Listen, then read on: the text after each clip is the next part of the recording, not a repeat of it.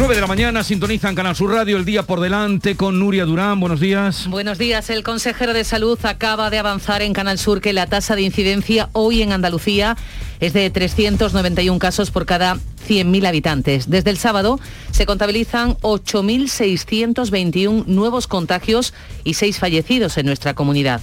Suben los hospitalizados, son cerca ya de 600 pacientes, algo más de un centenar están en la UCI.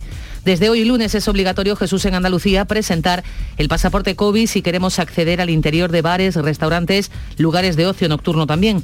El Boja es claro, habla de norma de obligado cumplimiento en interiores, pero el consejero de salud dijo este fin de semana que se pediría igualmente de forma mayoritaria para acceder a las terrazas.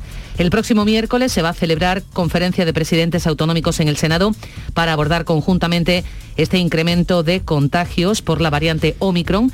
Lo anunciaba en Barcelona este domingo Pedro Sánchez. En Andalucía, todos los trabajadores esenciales vacunados con AstraZeneca pueden pedir cita desde hoy lunes para ponerse la tercera dosis. Mientras tanto, continúa la vacunación de los niños entre 9 y 11 años. Son ya 80.000 los menores comprendidos en esas edades que han recibido la primera dosis en nuestra comunidad en menos de una semana. El líder del PSOE andaluz, Juan Espadas, formaliza hoy su renuncia a la alcaldía de Sevilla por incompatibilidad con su cargo de senador. Adelanta en tres semanas sus planes iniciales, tomará posesión como senador mañana martes. El nuevo ministro de Universidades toma posesión de su cargo este lunes. El catedrático Joan Subirat ha prometido su cargo ante el rey Felipe en el Palacio de la Zarzuela en sustitución de Manuel Castel, de 79 años, que ha renunciado por motivos de salud.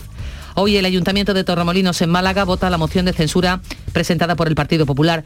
La iniciativa cuenta con el apoyo de Ciudadanos, Vox, la formación Por mi Pueblo y también un concejal no adscrito. Si prospera, la popular Margarita del Cid será la nueva alcaldesa sustituyendo al socialista José Ortiz. La luz vuelve hoy a subir, vuelve a marcar Jesús un nuevo máximo histórico, alcanzará los 340 euros megavatio hora. El precio máximo de este lunes lo pagaremos entre las 8 y las 9 de la noche, entonces serán 375 euros, mientras que el mínimo ha sido de 268 y se ha registrado durante la madrugada de 4 a 5 de la mañana. Y se cumplen tres meses de la erupción del volcán de La Palma. El volcán sigue con signos de agotamiento y si todo sigue igual, el día de Navidad se dará por extinguido. Pues así viene el día, seguimos en un momento con Javier Caraballo, con Juanma Marqués Perales y con Rosana Sáenz. Oye, mamá, como salgo de cuentas para Navidades, podríais venir vosotros este año a nuestra casa, ¿no? Buf, complicado, ¿eh? Sacar a tu padre de casa, a tu hermana que viene de Londres, la abuela, cómo tienes las rodillas. Hemos comprado cupones del sorteo del cupón extra de Navidad de la 11. El 24 nos tienes ahí como un clavo. En Navidad, qué bello es repartir. Cupón extra de Navidad de la 11. El 1 de enero, 75 premios de 400.000 euros y más de 910.000 cupones premiados. Compra ya tu cupón. 11. Juega responsablemente y solo si eres mayor de edad. ¿En qué capítulo de tu vida estás ahora? ¿Quieres hacer una reforma cambiar de coche? ¿Tus hijos ya necesitan un ordenador para cada uno? ¿O quizás alguno ya empieza la universidad? ¿Habéis encontrado el amor y buscáis un nidito? En Cofidis sabemos que dentro de una vida hay muchas vidas y por eso ahora te ofrecemos un nuevo préstamo personal de hasta 60.000 euros. Cofidis, cuenta con nosotros. Imagina por un segundo que el 22 de diciembre te toca la lotería de Navidad. ¿Con quién te gustaría celebrarlo? ¿A mí? A mí con Angelines, que empezamos compartiendo pupitre en parvulitos y, y, y míranos, si acabamos de cumplir los 50. Si me toca, que me toque con ella. Compartimos la suerte, con quien compartimos la vida. 22 de diciembre, sorteo de Navidad. ¿Y a ti? ¿Con quién te gustaría celebrarlo? Loterías te recuerda que juegues con responsabilidad y solo si eres mayor de edad. En cofidis.es puedes solicitar cómodamente hasta 60.000 euros. 100% online y sin cambiar de banco. Cofidis, cuenta con nosotros. Porque realizar una obra eficaz y eficiente en Sevilla es posible. Revesan. Contamos y trabajamos con arquitectos, administradores de fincas y para particulares, llevando a cabo sus proyectos con la calidad y seriedad que nos caracteriza. Contáctenos en revesan.es. Revesan, transformando Sevilla.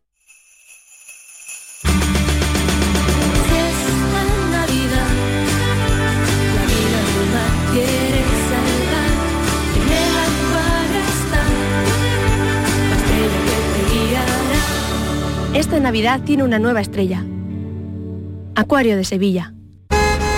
¡Guau! ¡Vaya furgoneta! La he alquilado en Iberfurgo. Está súper nueva. No parece de alquiler. Ya, en Iberfurgo disponen de una flota en perfecto estado y te ofrecen presupuestos a medida. En Iberfurgo somos expertos en alquiler de furgonetas de carga, pasajeros y carrozados. Visítanos en iberfurgo.com o en Sevilla en el Polígono Industrial Parsi. Se acerca a las nueve y media de la mañana y desde hace unos minutos, Berrocar Automóviles te espera en sus instalaciones. Desde Grupo Berrocar te deseamos que tengas un buen día.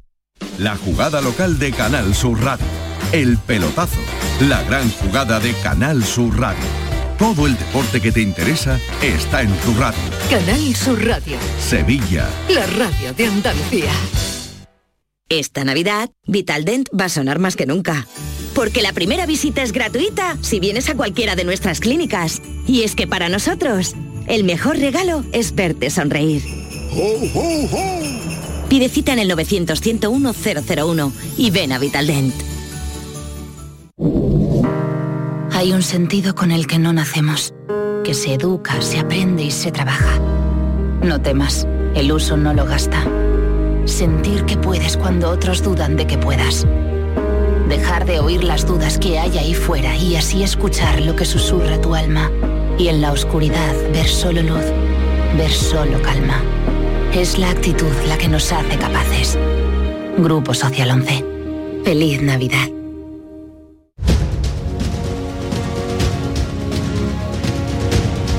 En Canal Sur Radio, La mañana de Andalucía con Jesús Vigorra.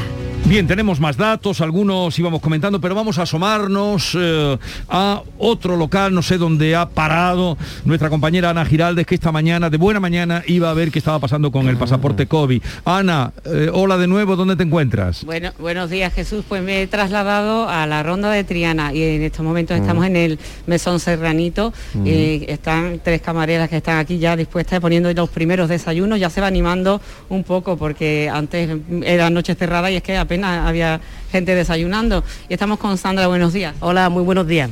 Sandra, he comprobado por mí misma que nada más entrar, poner un pie aquí dentro, me habéis pedido el pasaporte COVID. Lo estáis haciendo ya con todos los clientes. Sí, es, la obligación que tenemos hoy. No puede entrar nadie con- sin el certificado. Es por nuestra seguridad y por la de ellos también. Sandra, ¿y cómo lo, lo pedís eh, y, y cuál es la- el método? ¿Cómo lo... Tenemos la aplicación descargada en los móviles en el cual nosotros, ellos nos lo enseñan y nosotros lo miramos. Cuando vemos que es real, que es así, se sientan y desayunan. Si no, estamos obligados a que no puedan entrar en nuestra aquí. Es que es imposible.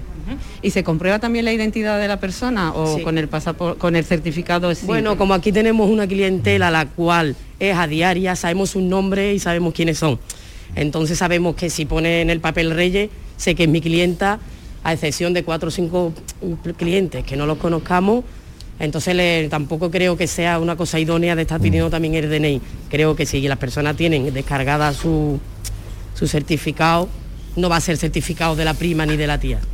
Eh, he preguntado también en otros establecimientos de aquí de la misma ronda y aún no tenían claro muy bien cómo actuar y, y sobre todo tenían en, en el móvil toda la documentación que hay que imprimir y colocar ¿no? en la puerta. ¿no? Sí. A vosotros pues todavía... Nosotros estamos a la espera de que como esto fue el viernes todo y ha tocado el fin de semana, a lo largo de la mañana nos van a traer de la oficina todo impreso para que lo pongamos para avisar al cliente de que en este establecimiento se pide el certificado.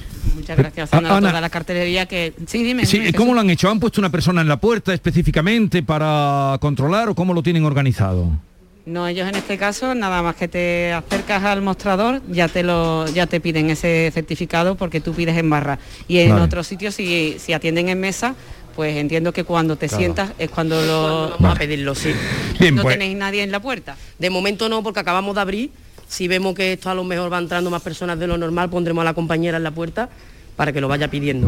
Un comportamiento modélico, ese mesón en Ronda de Triana, en Sevilla, ya veremos cómo evoluciona el día de hoy. Vosotros mm, estabais un poco escépticos con respecto a, a eso, ¿no? Eh, Me ha parecido... No, yo creo que tendrán problemas, pero que a lo largo del día de hoy se terminará implementando en todos los, en todos los bares y los restaurantes. Habrá gente que habrá esperado hasta el último día para bajarse la aplicación y tendrá problemas.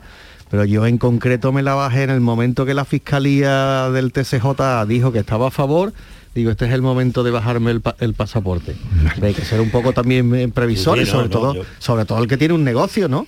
Eh, eh, es verdad que la medida ha entrado en vigor hoy, pero es que fue anunciada ya el viernes pasado. ¿eh? Esto, desde luego, acelerará eh, o, o repescará a los retrasados, negacionistas, eh, bueno, más que a perezosos. los negacionistas, a los perezosos, Perezosos, a los que hipocondríacos. tal, pues a este tipo de personas, pues indudablemente le animará a vacunarse más. Lo que pasa que es verdad que la vacunación en Andalucía es bastante alta, el porcentaje ya es muy, muy alto. Sí, pero todavía quedaban ahí muy que el alta, consejero estamos. Sí.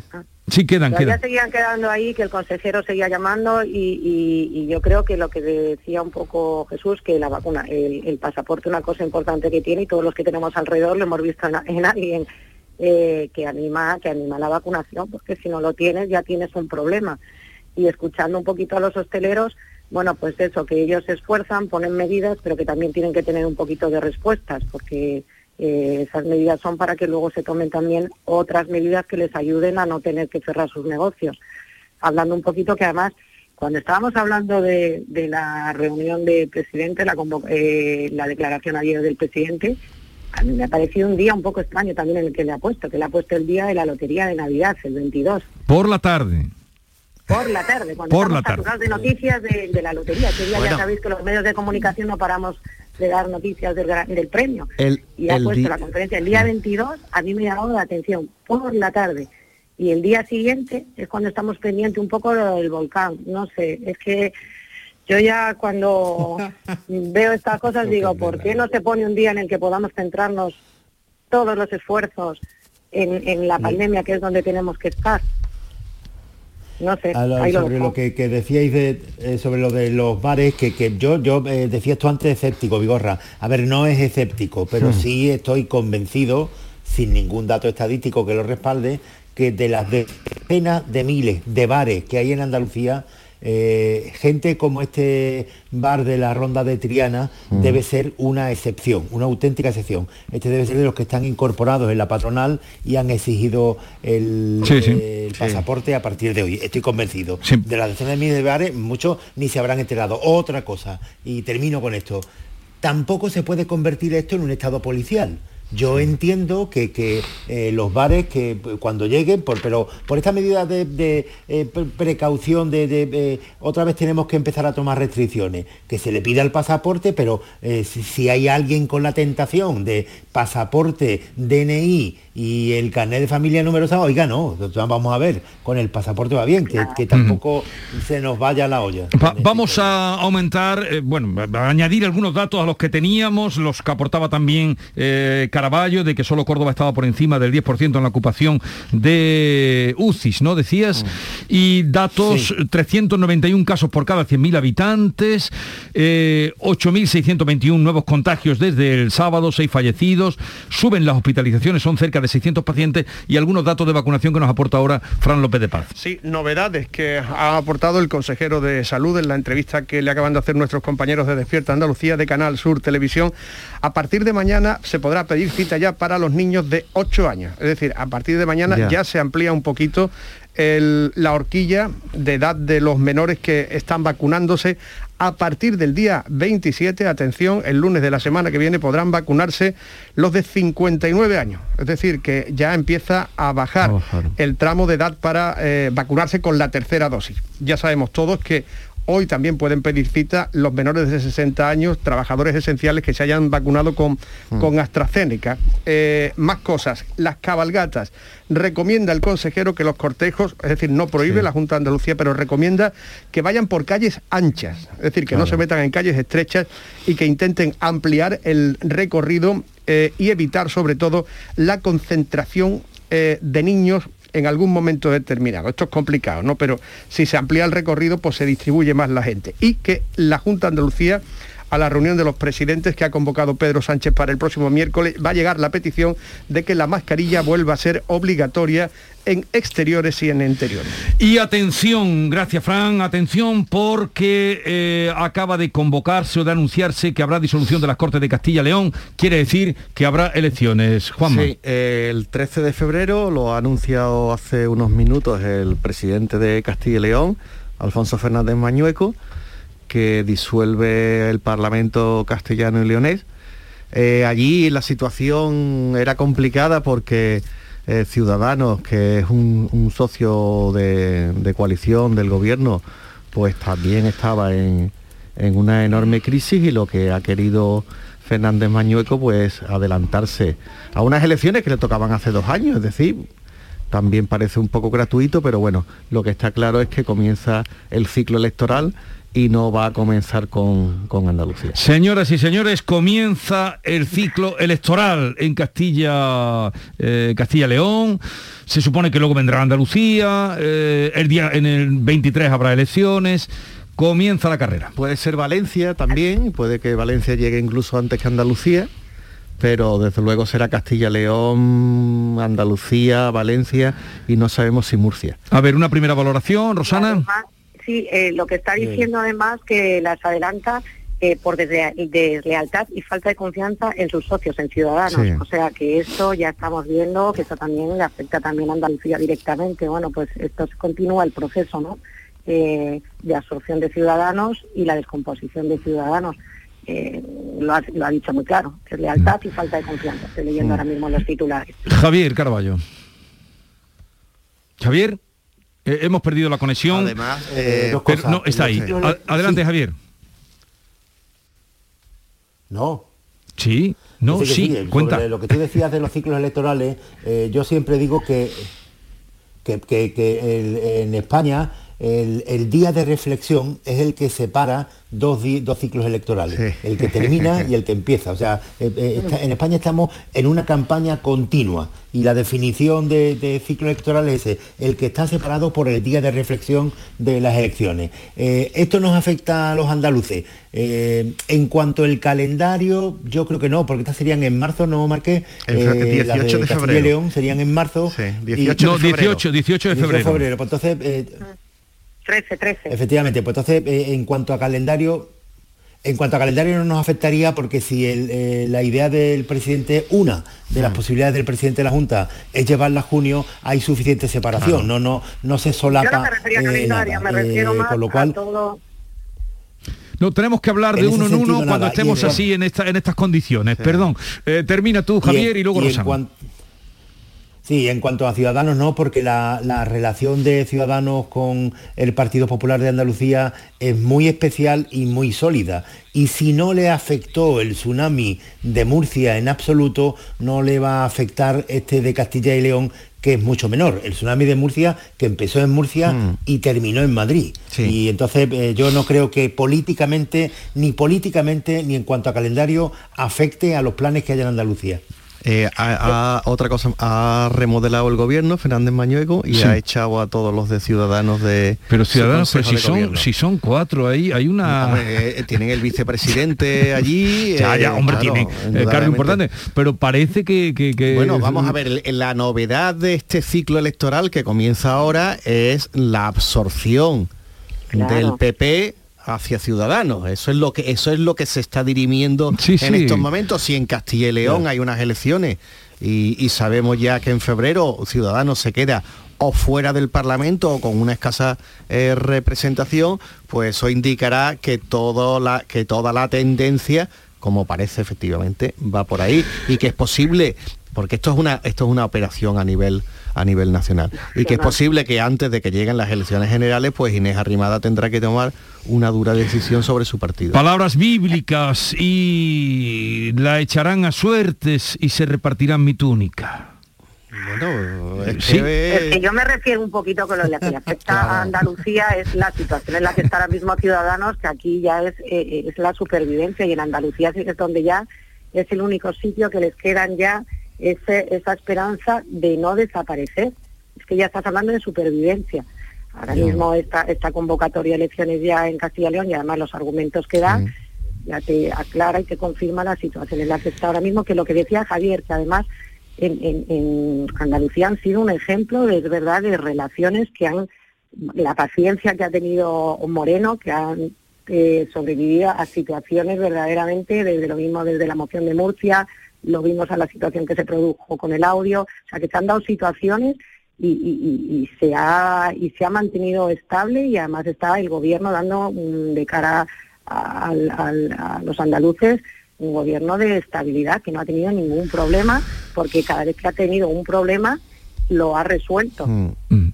Eh, tenemos mm, que terminar, tengo que liberaros porque ya os he dicho que tengo cita con Guillermo Vázquez Consuegra, eh, arquitecto que al fin podrá dar salida a esos proyectos tan interesantes como el Museo Arqueológico de Sevilla que es un museo con un contenido muy por encima de las condiciones del envoltorio, de las condiciones pero muy, en las por que se encima, exhibía. el envoltorio, sí, tiene bueno la- una muestra del tesoro del carambolo y de piezas fenicias y tartésicas. Y el trajano que son- tiene, y la diana cazadora, y el mercurio. Yo soy más del cobre. ¿Cómo que eres más del cobre? De- de la edad del Tú cobre contar de llevarme la contraria, De la edad del cobre no del sabes hierro. qué hacer. Eh, eh, Javier Caraballo, contar de llevarme la contraria, Juanma no, no, no sabe qué hacer y mira que lo quiero. Del cobre y del hierro. Yo, yo. Con tal, con tal de que no sea mentalmente, me parece todo muy bien. Muy bien. Creo que ya no os veré hasta después de Nochebuena y a lo mejor más. Así es que os deseo felices Pascuas, próspero año nuevo y que os toque la lotería. Si os toca Sí, yo eh. estar haciendo aquí el programa de la lotería, si queréis No, pasar. lo que tienes que hacer es eh, Dime, dime, Javier. lo que tienes que hacer es cambiar lo de lo que tienes que hacer es cambiar de lo de urgencia del primer programa y si nos vemos con pasaporte. Ah, sí, Ah, sí, claro, sí, claro. pasaporte, pasaporte.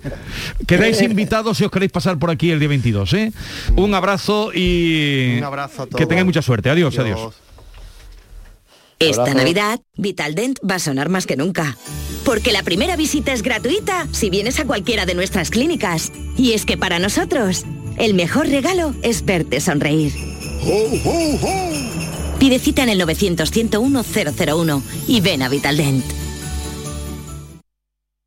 Ni el challenge del papel higiénico, ni el de la botella.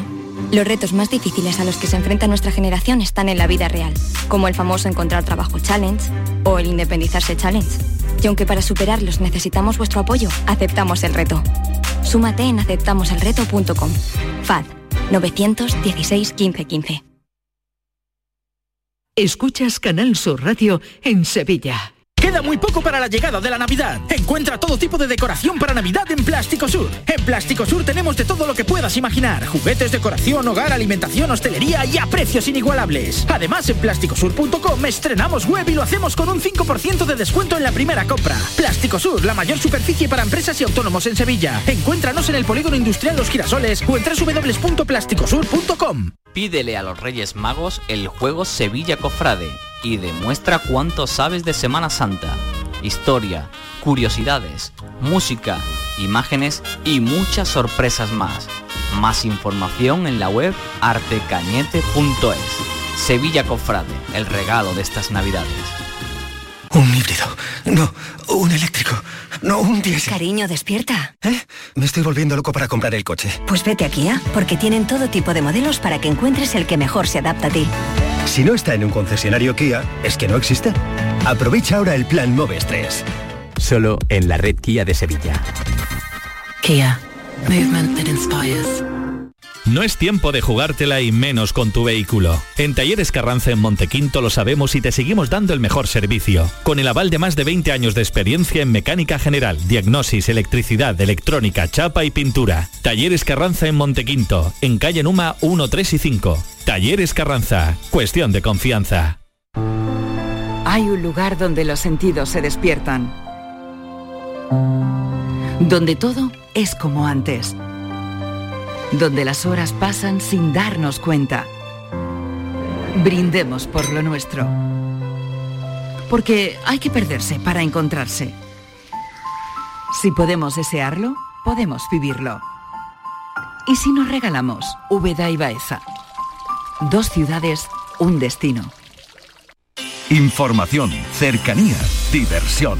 Así es la tarde de Canal Sur Radio con Mariló Maldonado, también en Navidad. Tu programa de radio de las tardes en Andalucía, con toda la actualidad y las mejores historias de estas fechas. De lunes a viernes desde las 3 de la tarde. Canal Sur Radio, la Navidad de Andalucía. En Mariscos Apolo te ofrecemos los mejores productos del mar congelados, seleccionados de diferentes caladeros del mundo para llenar tu negocio esta Navidad. A tus clientes les encantará nuestra selección de mariscos y pescados como el langostino y pulpo entre una gran variedad. Encontrarás todo lo que buscas en Mariscos Apolo. Además, te ayudamos a impulsar tu negocio con el Club Apolo. Inscríbete en club.mariscosapolo.com.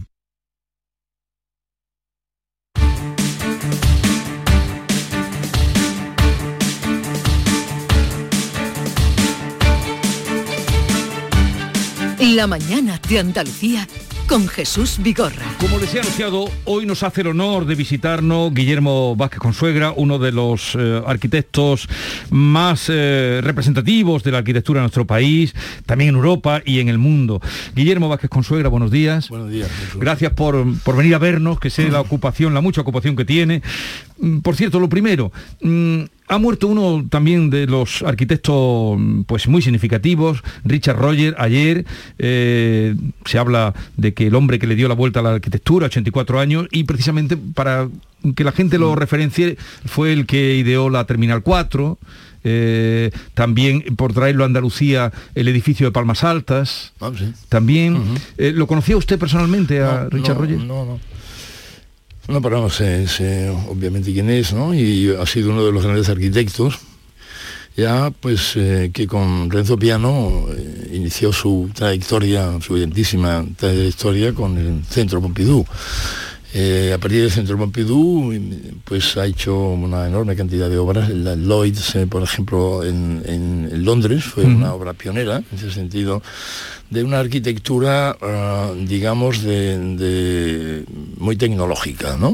Quiero decir que eh, hay, hay una eh, un, un tipo de arquitectura que en, en- en Inglaterra que se basa en la, digamos, en la en el conocimiento tecnológico, digamos, de la ingeniería eh, inglesa, ¿no? Que ha sido, que fue muy importante, ¿no? Que ha sido muy importante en el siglo XIX, siglo XX, ¿no? Y uno de los herederos, digamos, de esa, de esa línea de investigación ha sido Richard Rogers. Bueno, Vázquez Consuegra, si ustedes han ido em, por el Palacio de San Telmo, o lo han visitado, o lo han visto por fuera, pues fue el autor de, el creador de su, responsable de su remodelación. Eh, si han ido a Baelo Claudia, ese edificio eh, tan em, potente que hay allí frente a la bahía, eh, es también obra de Vázquez Consuegra. Digo para que ustedes se sitúen. Si han ido a Caixa Forum de Sevilla, también, por cierto, que ha recibido hace unos meses un premio importante, premio del año en la categoría de arquitectura de los grandes premios de diseño, en- entre otros que tiene este, este edificio, fíjese. Y uno que usted tuvo que adaptar ahí. Sí, fue, fue muy complejo sí, el Eh, tema. Mucha gente que nos esté escuchando habrá ido a Fibes, al Palacio de Congresos. También es obra de Vázquez Consuegra, del Museo de Arqueología Acuática de Cartagena, de viviendas sociales que se han hecho en Rota, Vallecas, Sevilla, el Museo del Mar eh, y la Navegación de Génova. Hay que ver que usted, siendo de tierra adentro, la de edificios que ha hecho relacionados con el mar. Sí, sí. ¿Y eso por qué? Pues yo creo que, pues yo gracias al, al encargo del pabellón de la navegación. Otro edificio también suyo. Otro edificio, sí. Pabellón de la navegación, que por cierto es una lástima eh, como se encuentra actualmente, ¿no? Quiero decir, un, un- un edificio con ese potencial, ¿no? Que esté dedicado a, mm, a bodas, bautizos y comuniones, realmente la verdad es que me parece que no está a la altura, ¿no? De lo que el edificio este podría ofrecer, ¿no? Eh, yo creo que una ciudad como Sevilla, mm, que digamos con el papel que ha jugado en el mundo de la navegación, que el Museo de la Navegación sea el, digamos, eh, el pequeño museo instalado en la Torre del Oro, me parece que no tiene mucho sentido, es un disparate, ¿no? Yo creo que Sevilla merece tener un gran museo de la navegación y tenemos el edificio, solo, solo, solo basta, digamos, tener la, la, voluntad de, construir el Museo de la Navegación, el Museo de la Navegación en ese edificio. ¿no? Yo creo que que no tiene mucho sentido esa descoordinación que existe ¿no? entre instituciones, porque el pabellón de navegación creo que depende de Hacienda, de la, de la delegación de Hacienda o de la Consejería de Hacienda de la Junta de Andalucía, ni siquiera de Cultura. ¿no? Entonces, claro, ahí, ahí es una, un edificio que con una evolución muy errática, ¿no? De pronto, pues eh, hay, yo qué sé, no sé,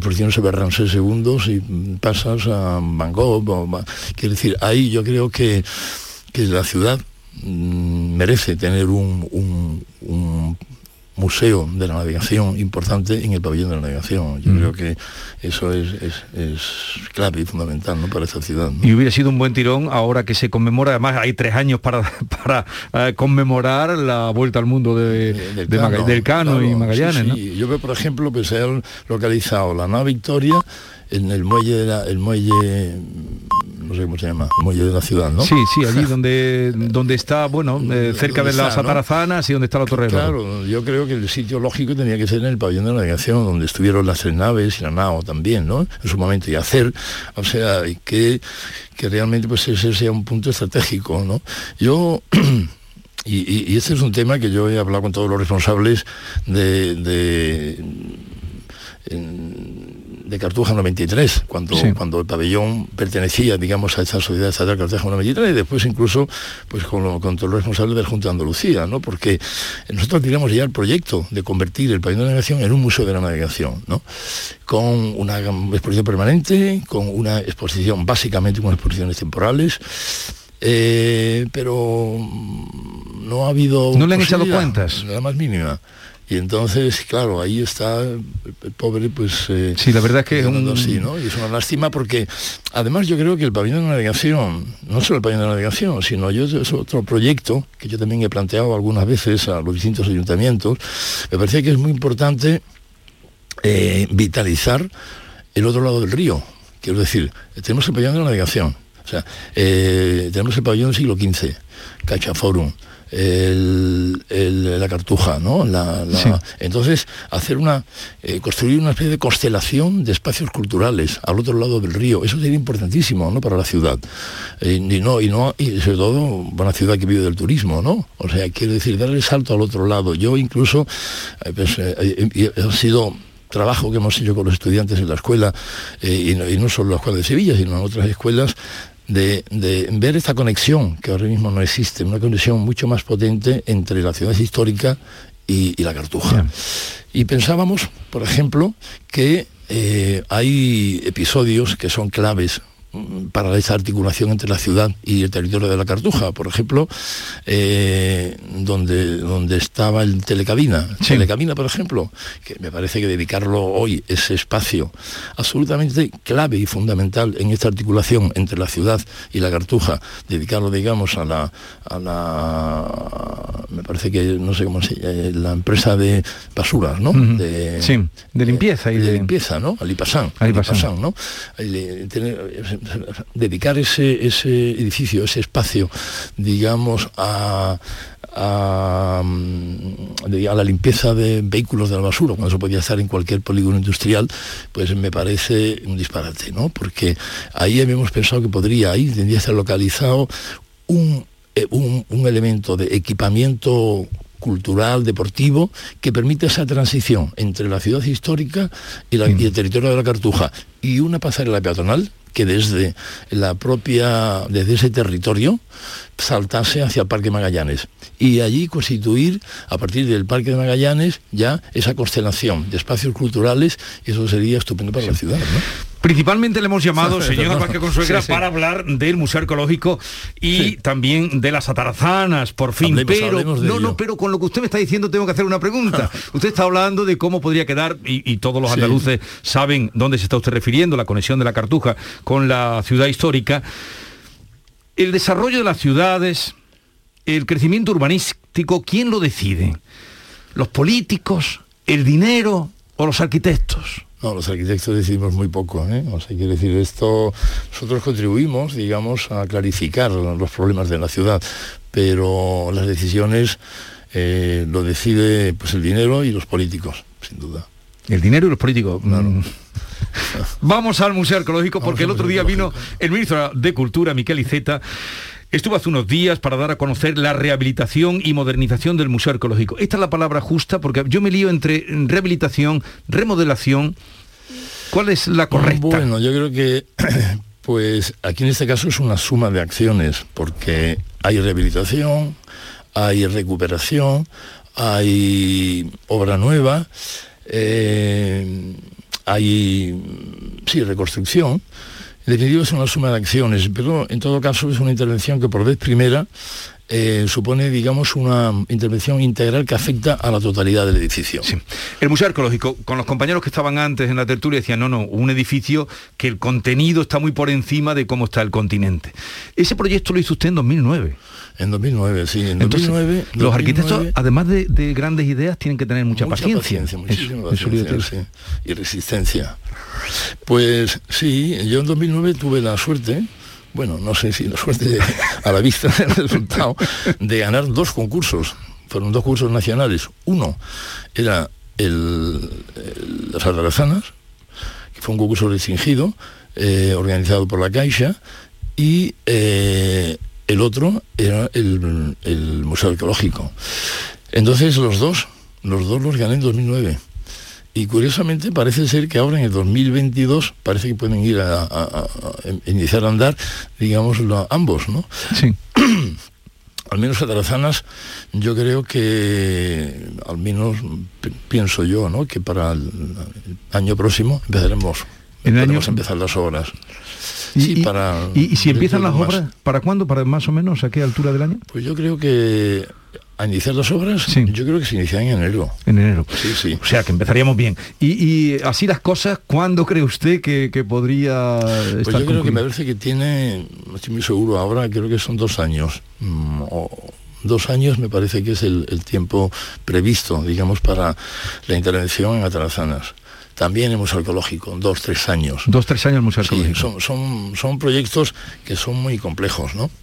Porque el, el Museo Arqueológico es verdad, o sea, es un, digamos, la, la- la- la colección es, es impresionante, ¿no?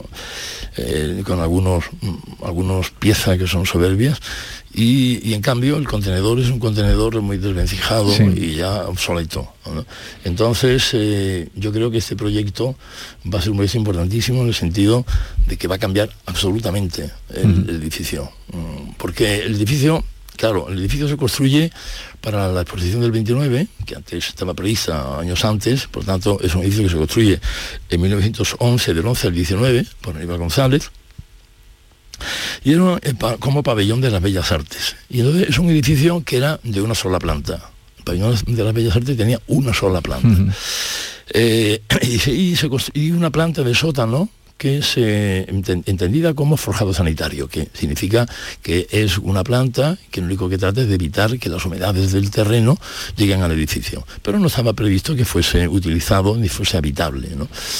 Eh, pero claro, mm, pasado la Expo del 29, el edificio, pues, eh, bueno, lleva una vida errática, sirvió incluso de alojamiento de las, de las fuerzas italianas durante la guerra civil, y ya en el año 45 es cuando se decide, el, edifi- el- el ayuntamiento lo cede al ministerio, junto también a la junto a la, a la colección municipal que tenía de, de- de piezas mm, arqueológicas lo cede al ministerio y entonces a partir de ese momento pues se inicia la conversión de ese edificio en, en- en museo, el museo arqueológico.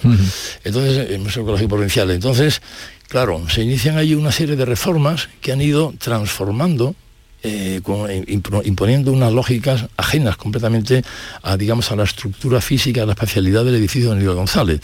De manera que, que toda esa serie de reformas que se han ido produciendo en los años 40, o en los años 70, y ya de 70 hasta nosotros, cada cuatro o cinco años, algún tipo de intervención, pues han ido, digamos, transformando completamente lo que era el edificio primitivo. Nosotros ahora en nuestro proyecto eh, queremos devolver al edificio, digamos, buena parte de aquellas eh, cualidades que el edificio de Aníbal González tenía. No todas, porque ya evidentemente, eh, y primero también porque el- la colección, la, la- la- la, eh, la enorme cantidad de piezas imposibilita, digamos, prescindir de la planta alta, porque la planta alta fue añadida ya a los años 70, una, una, planta, una planta alta, de manera que el- un edificio que tenía una sola planta, eh, que tenía una iluminación cenital, que iluminaba desde arriba todas las piezas, la- las pinturas, porque es un edificio que se construye con, con salas cerradas y salas abiertas. Las logias, ¿no? las galerías exteriores destinadas a escultura estaban abiertas y las, y las salas, digamos, para la pintura estaban cerradas. Pero, eh, claro, esas galerías abiertas se ha revelado que eran absolutamente inservibles, digamos, para un museo.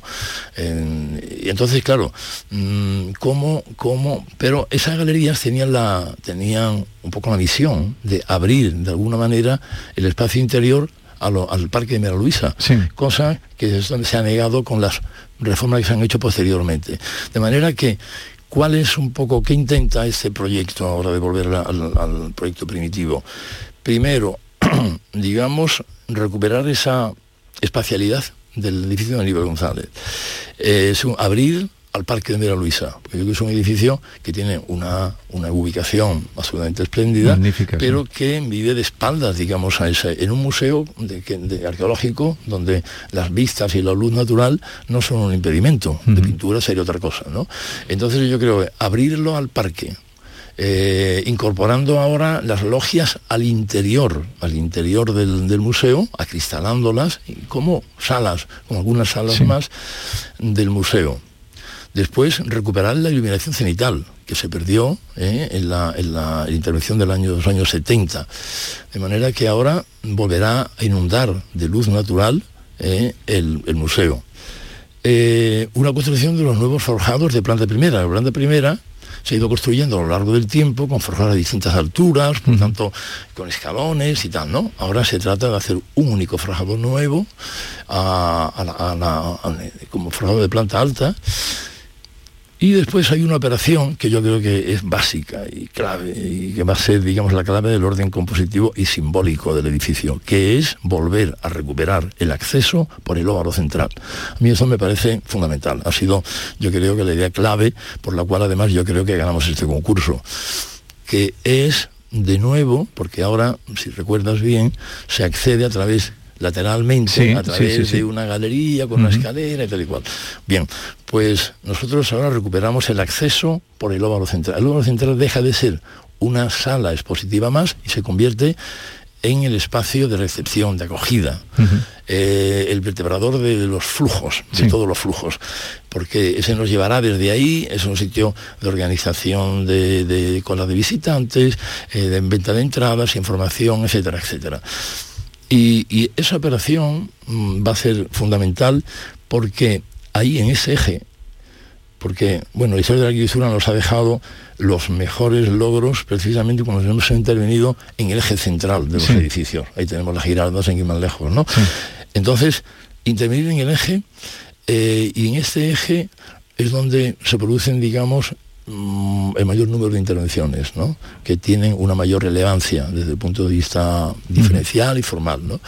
Eh, por ejemplo, introducimos un nuevo núcleo de comunicación vertical. Eso es fundamental. ¿Por qué? Pues porque el edificio, al ser de una sola planta, no tenía escaleras, no tenía una escalera principal, como tienen los grandes edificios, como tiene yo qué sé, el museo, Museo de Bellas Artes, el, Archivo de Indias, la Casa de Pilatos, ¿no? Digo, por, para hablar de, edificios con escaleras importantes, importantes ¿no? por ejemplo, yo qué sé, el, Museo de Bellas Artes tiene una escalera absolutamente eh, maravillosa, ¿no?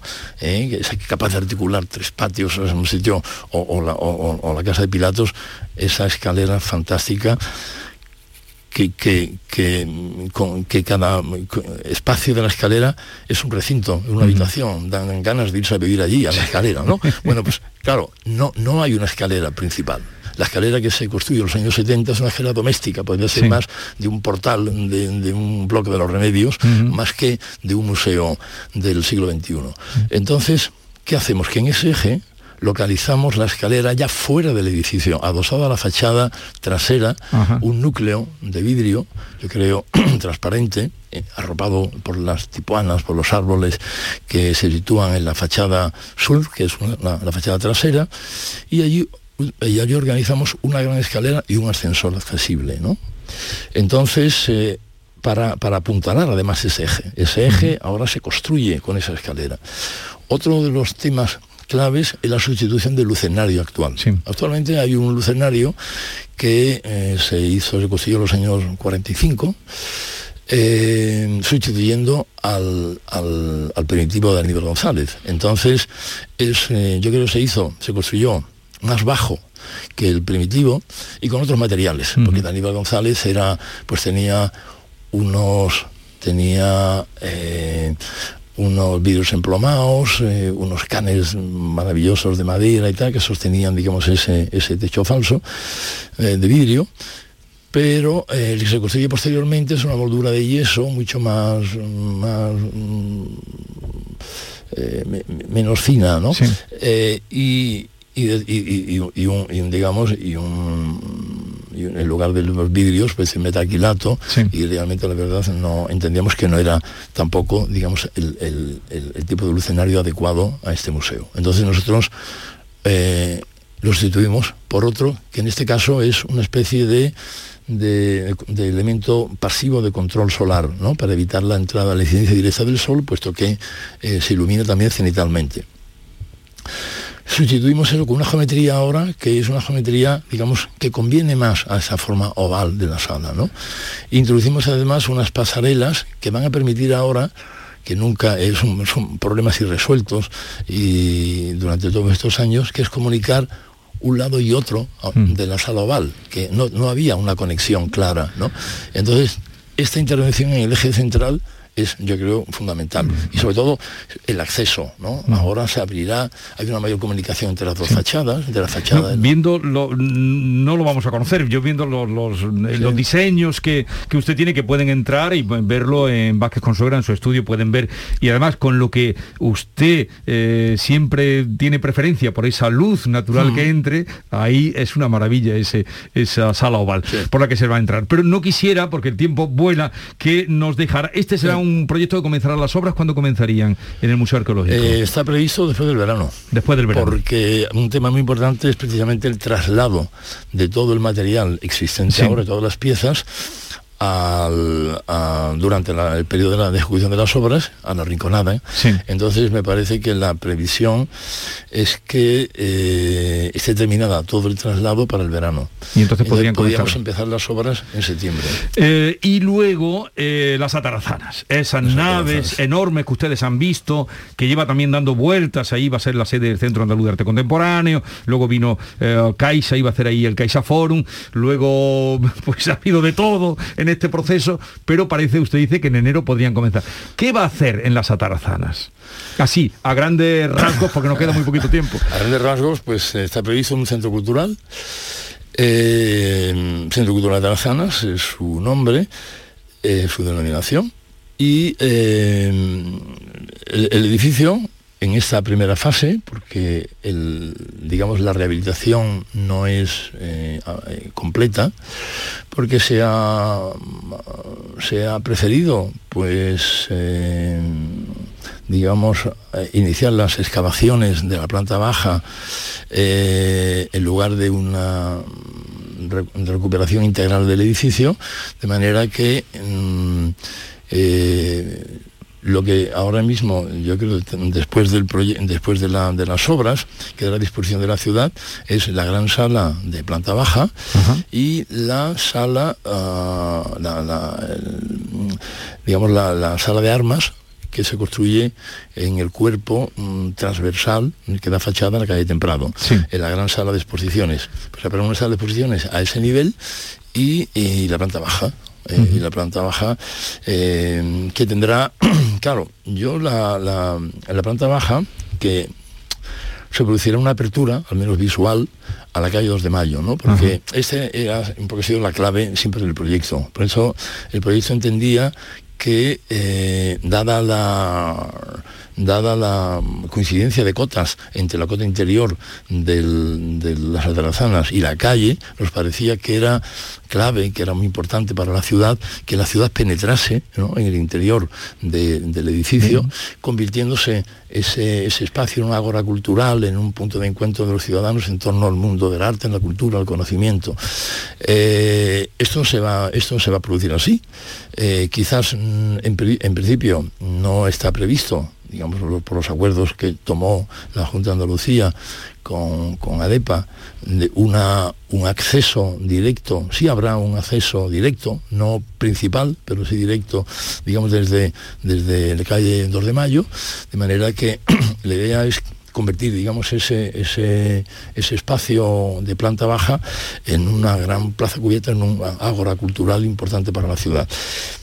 El edificio tendrá que completarse, digamos, con la eh, localización del el resto de la- del equipamiento de un centro cultural, talleres, auditorio y tal, que habrán de situarse en la planta superior.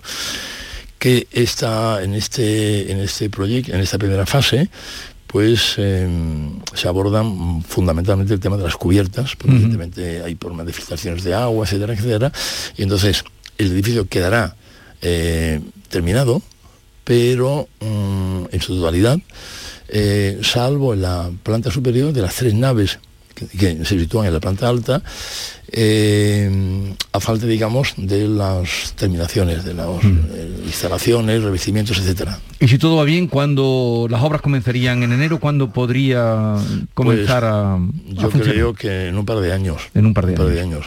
O sea que el año 90, y- el año 22 y el año 23 tiene usted Trabajo.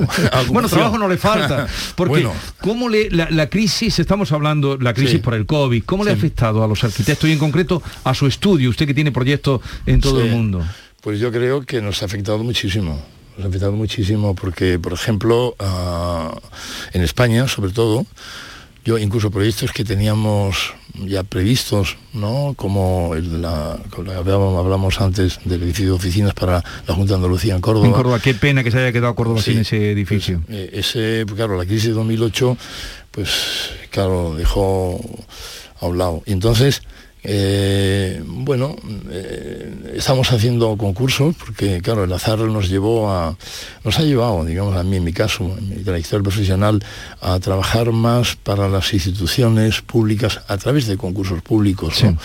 teniendo que ganar concursos públicos que no es fácil, ¿eh? y sobre todo fuera de España, ¿no? Sí. Porque hacemos concursos eh, pues en, en- en todo el En mundo. todo el ¿no? mundo. En todo el mundo. Eh, y, y no es fácil ganarlos. eh. hemos tenido la suerte de ganar algunos, aproximarnos a algunos otros. Ahora, ahora ganamos el, el Museo del Mar de Trieste. Sí, ya, ya lo he visto. Por eso decía su relación con el mar. Exacto, exacto. El- y entonces, pues, este empezaremos también el año próximo el- la construcción. Hemos entregado ya también el proyecto de ejecución y iniciaremos las obras el año próximo también. Es un placer, señor Vázquez Consuegra, eh, que, en fin, que podamos, que usted pueda comenzar ya esas dos obras de referencia, Museo Arqueológico de Sevilla, que es más que eh, todo eso, es un museo, eh, lo que va a quedar, por el contenido, ahora usted le dará al continente, y también las Atarazanas, que es un gran espacio para la cultura. Gracias por la visita y nada, feliz año y, y mucha suerte. Igualmente, muchas gracias. Adiós. 9.52 minutos de la mañana, 53 ya, una pausa, continuamos.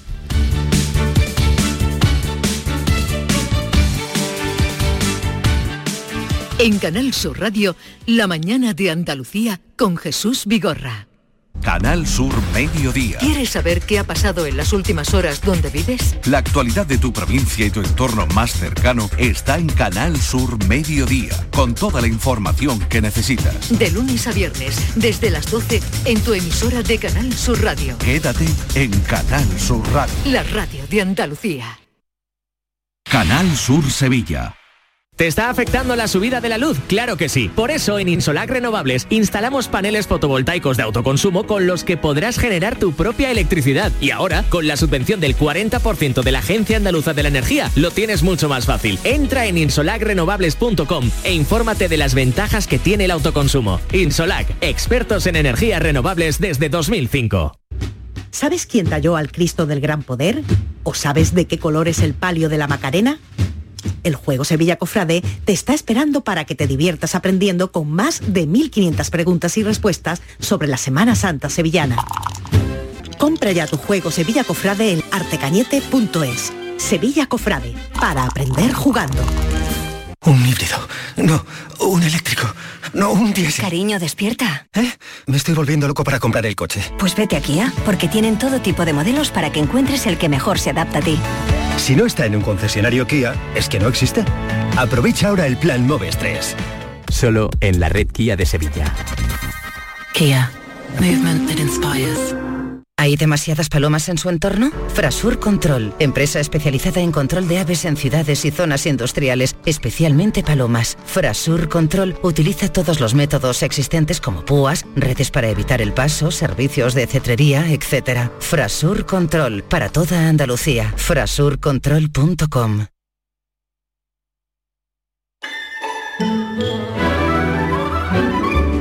Esta es La Mañana de Andalucía con Jesús Vigorra, Canal Sur Radio.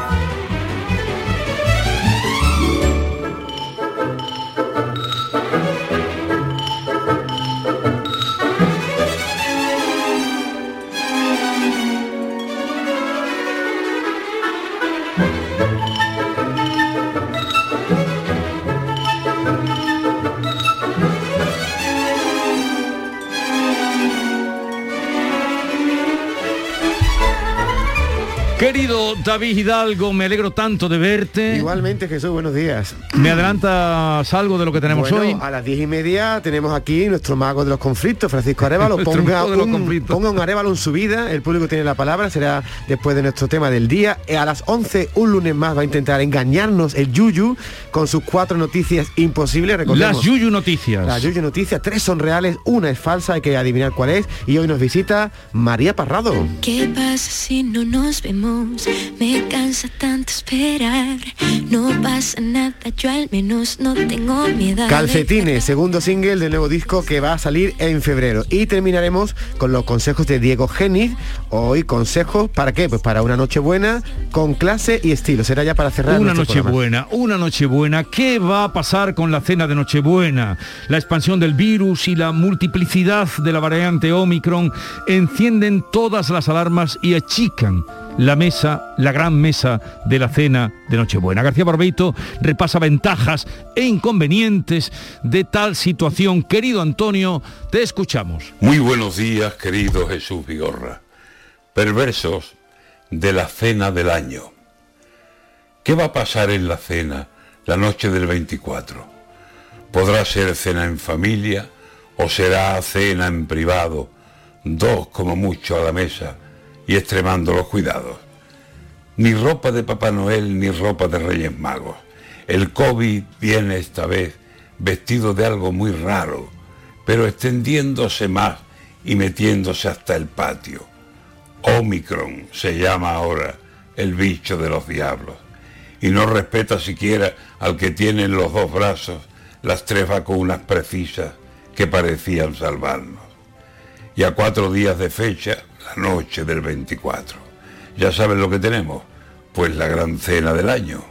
Esa cena concurrida de los parientes cercanos, queridos o no queridos, suegros, yernos y cuñados, y que se suele amargar, sálvese si no es su caso, bien en el aperitivo o antes del segundo plato, con bromitas de mal gusto, con penosos comentarios, con meteduras de pata de gracioso o de borracho.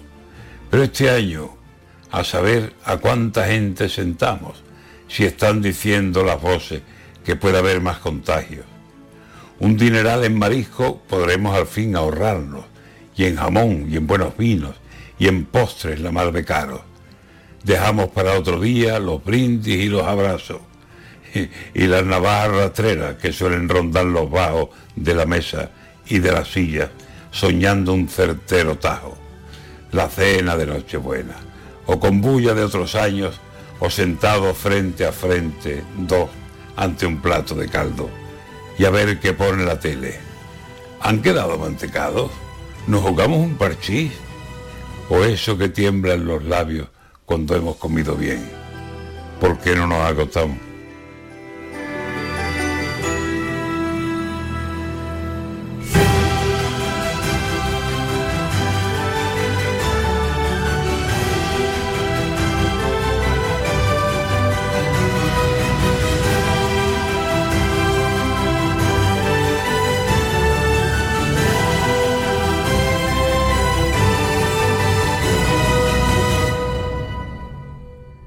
Canal Sur Mediodía. ¿Quieres saber qué ha pasado en las últimas horas donde vives? La actualidad de tu provincia y tu entorno más cercano está en Canal Sur Mediodía, con toda la información que necesitas. De lunes a viernes, desde las 12, en tu emisora de Canal Sur Radio. Quédate en Canal Sur Radio. La radio de Andalucía.